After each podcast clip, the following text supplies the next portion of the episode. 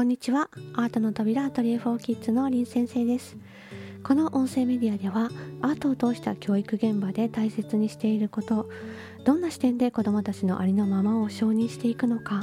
その環境をどうやったら守れるのかを考えながら皆さんと一緒に気づいたこと感じたこと学んだことを共有していく番組です、えー、今日は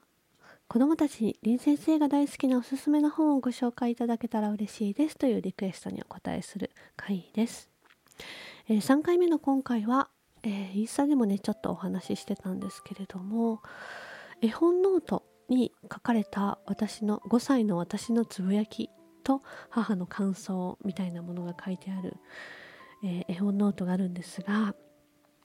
それをねそこから実際にね図書館に注文して予約をしてどんな内容の本だったんだろうっていうのが不思議だったのであの借りてきてもう一度読んでみて、えー、発見があったよというものを紹介しようかなと思います。まあ、5歳の私の個人的な感想をもとに、えー、ちょっと絵本の旅をしてきました。えー、そもそも絵本ノートとは何ぞやと思った方はですね、えー、ぜひラジオ43回目のラジオ「絵本の力言葉の獲得」という、えー、ラジオをぜひお聞きになってから戻ってきてください、えー、概要欄から飛べるようにしておきますね。でちなみにこの絵本ノート絵本のタイトルしか書かれてなかったんですね。であの出版社とか出版された年とか作者とかもあの分からないままタイトルだけを頼りにねあのもちろん私自身もほとんど内容も覚えていないのでどんな本だったんだろう果たして合っているだろうか と思いながら借りてきた10冊借りてきたんですけれども、えー、今日は23冊時間のね限りのあるので23冊いければいいかなと紹介できればいいかなと思っています。えー、まず1冊目は、えー、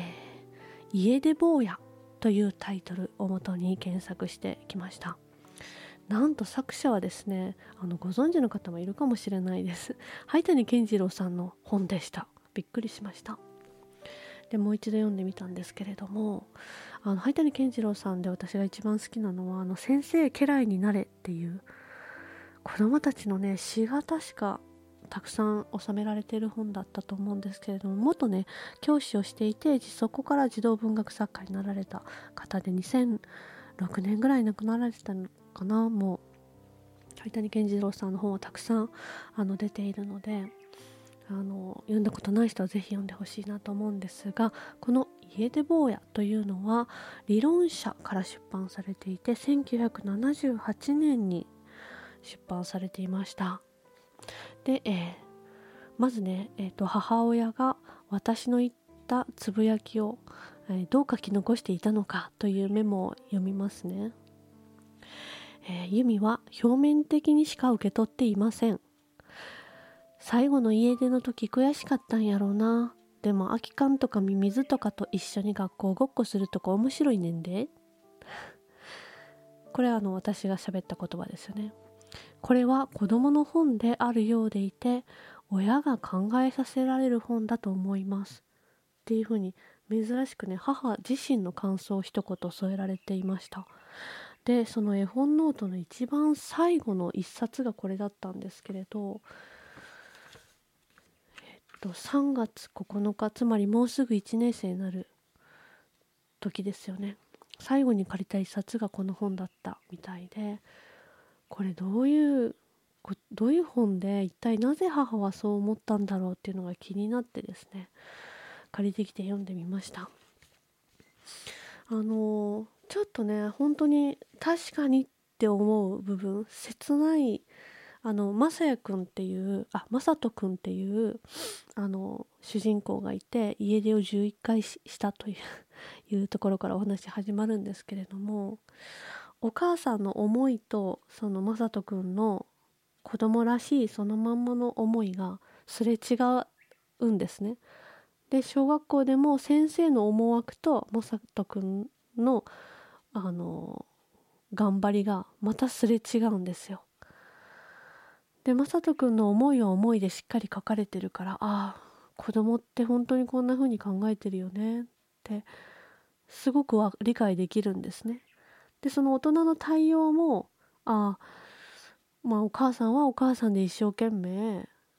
正しいことを言おうとしたんだろうなとか先生は先生で授業参観だから正解をに導きたかったんだなとか その場面場面で大人の思惑もわかるしでもその雅人君の思いもよくわかるように描写されていて本当にすごいなと思うんですが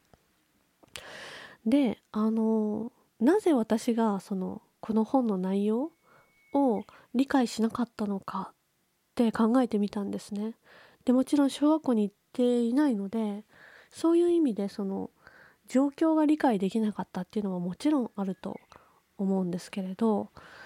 あの主人公の雅人君の言っていること感じたことが本当に全部本当のことを書いていて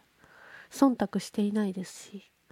で多分5歳の私はそれをそのまんまそうだなって共感しながらただ聞いていたんだと思うんですね。そうすると多分この本本の本当に気づかせたいものには全く気づかないまま多分最後まで行ったんだと思います。でもこの本の本質はやっぱり大人向け大人に向けているんだなって確かに思いましたしきっとねこれ幼稚園生保育園生が読むのではなくて小学校に入ってから読んだ方が多分理解するんじゃないかなってとも思いました。このねあの表面的にしか受け取っていません。って 書き切ってるところが私の母っぽいなと思ってあの面白いなと思いました。これあの読んだことない人おすすめです。ちょっと読んでみてほしいなと思いました。そしてえ2冊目いきますね。え2冊目はあのタイトル「ライオンとネズミ」とだけ書かれていてまたこれも一体どういう本なのかわからなかったんですがえっ、とね調べてみたらイソップ語でしたね。で私があの今回借りてきた物語はすごくあの絵が絵の描写のみでお話がストーリーが続いていくようにあの作られた本だったんですがあのおそらく普通の「ライオンとネズミ」っていう本をあの借りた場合文章短いんですけれどお話としてはね。あの文章もついてきたと思うんですが 私が借りたやつがたまたま絵だけで終わっていったんですけれどもそれでも十分理解できる内容でした。あのどんな話かというとあのライオンが寝ているところにうっかりねネズミが間違ってあのライオンの体の上を走ってしまったんですよね。でライオンが目を覚ましてネズミを捕まえてしまうと。そうする時にネズミはライオンに向かって命乞いをするんですよね。で助けてほしいって。いつか必ず恩返しするからっていうのでライオンはあのこんなちっちゃいやつが百獣の王のライオンを助けることなんてできないよって思ったんですが、まあ、気まぐれにネズミのことを逃がしてあげるんですよね。でそこからしばらくしてある日ライオンは人間の仕掛けた罠に引っかかってしまってあの動けなくなってしまった。でライオンがあのうめき声を上げていたら以前助けたネズミが姿を現して、えー、ネズミあのライオンに絡まっている縄を自分のあの牙で噛み切って見事最後ライオンを罠から救い出してあげたあの時の約束を果たしたというストーリーなんですね。でまあイソップ物語なので教訓とかなんか訓話的な感じとしてそもそも書かれているものですよね。でこのお話を読んでですね私が言った感想が何だったかというと、えー、ライオンを森の動物たちは誰も助けてあげやらへんかった。一番小さい弱いネズミでも助けてあげることできたのになんでかな。みんなはライオン嫌いなんかな。と言っていました。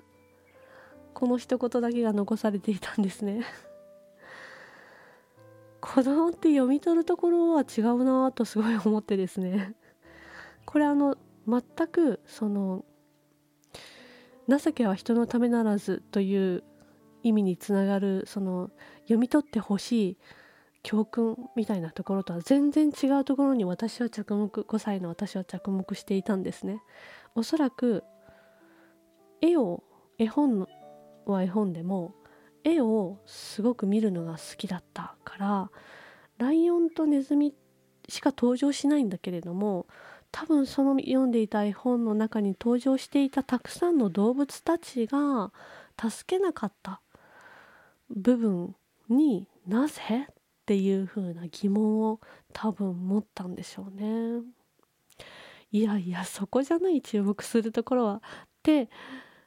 言われそうですよね。もしこれが小学校のなんか授業で正解が決まってて導きたいものがこれだってなってたら私のこの意見それじゃないよって言われそうだなぁと 思ったんですけれども。あのネズミでも助けてあげられるのに他の動物は何してるんだよっていう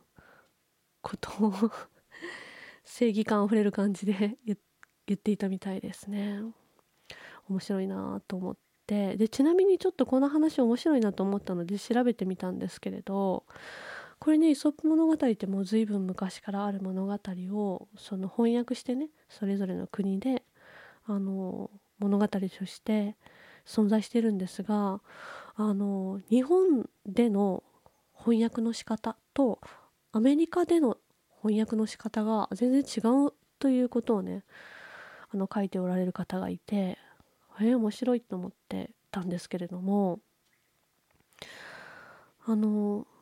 日本での翻訳の仕方ってどんなに強いものでも時には弱いものにも助けてもらうことがあるからみんなで仲良くしましょうね。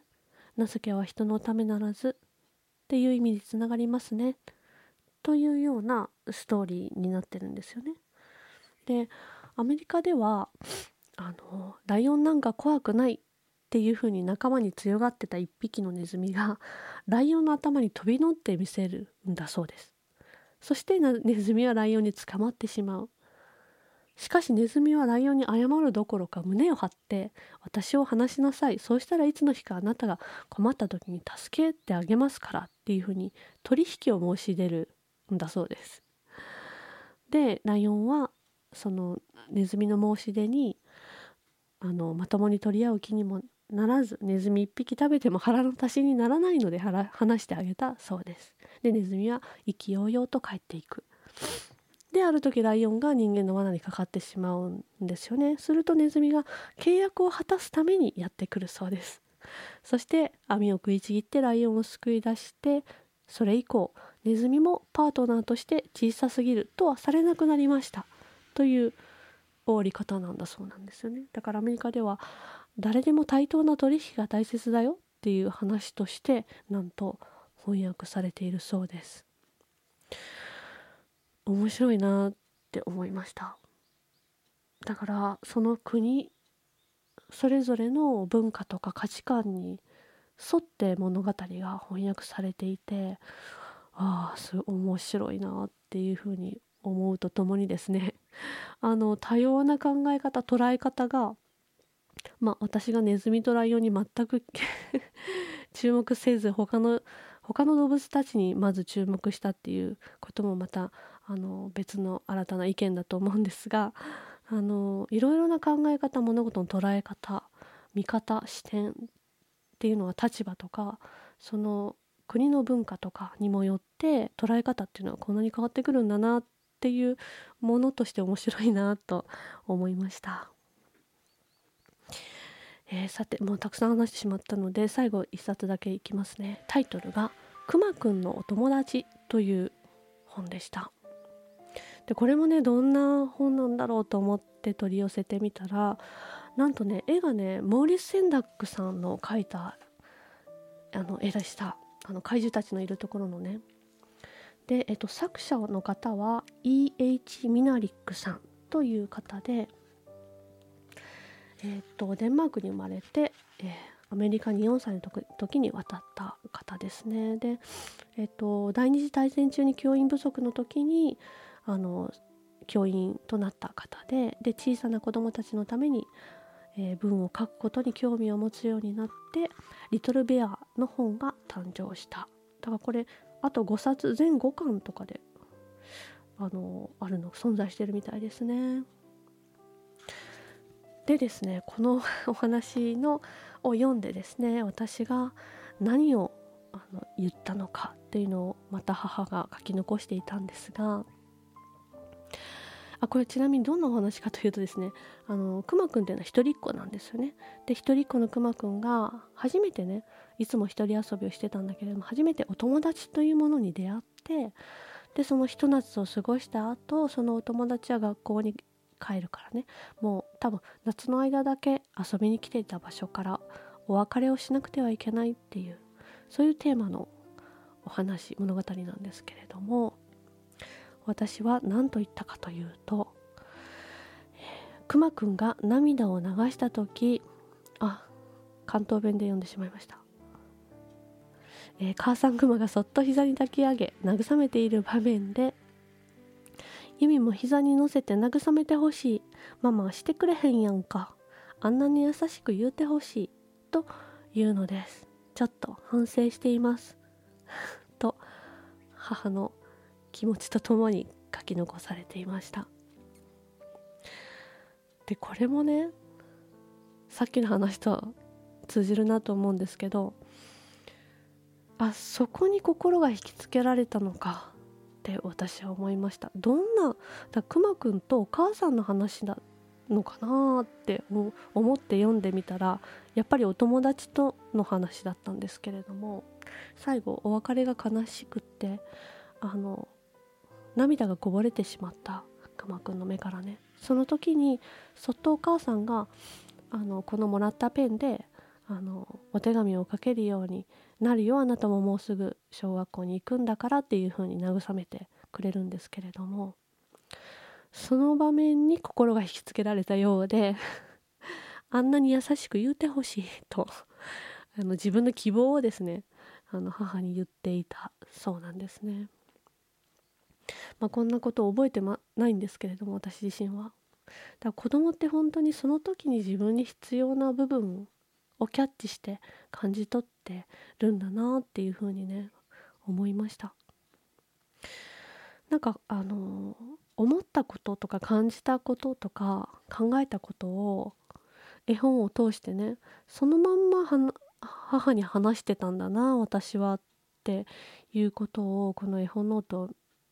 返してねあの感じたことです。あなんかいいこととか正解を言わなくちゃとかいうことを求められていないからこそ自分が本当に心が動いたところをに注目して一言喋ったりしているんですよね。でイソップ物語とかねそんな教訓を引き出すのが目的のような本とかでもきっと母はそれを聞きながら「ん？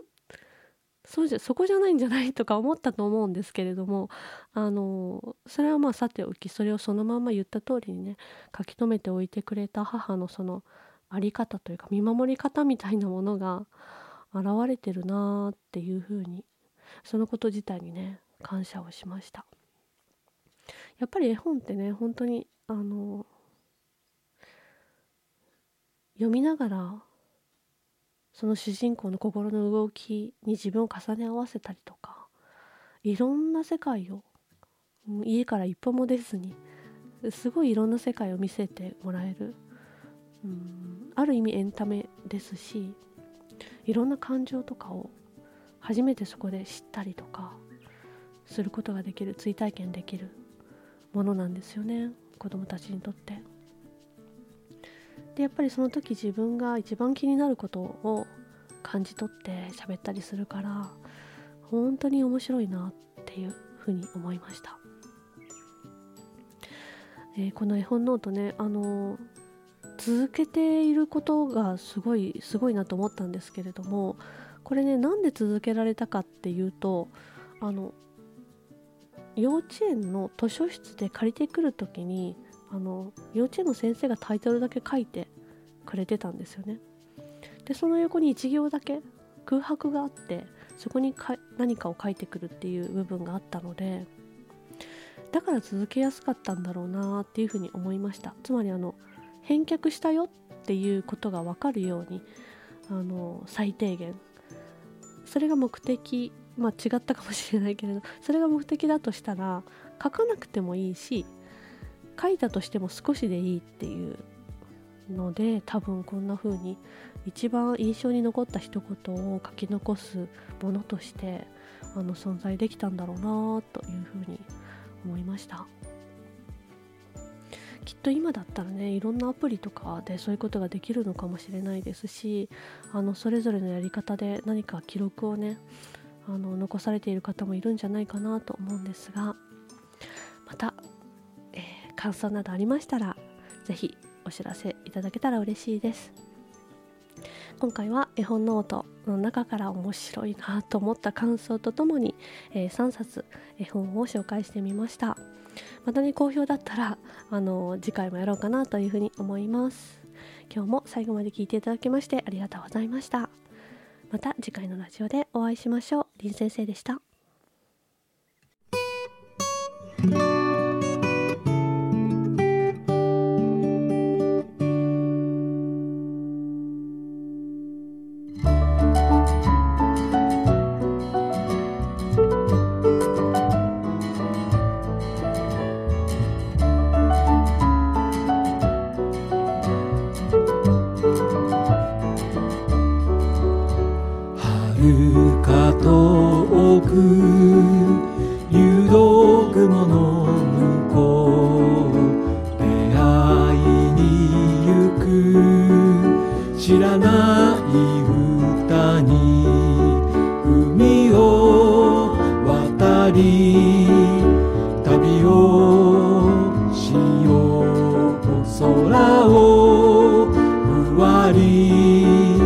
体心踊り出してる。響く波の音胸の奥まで。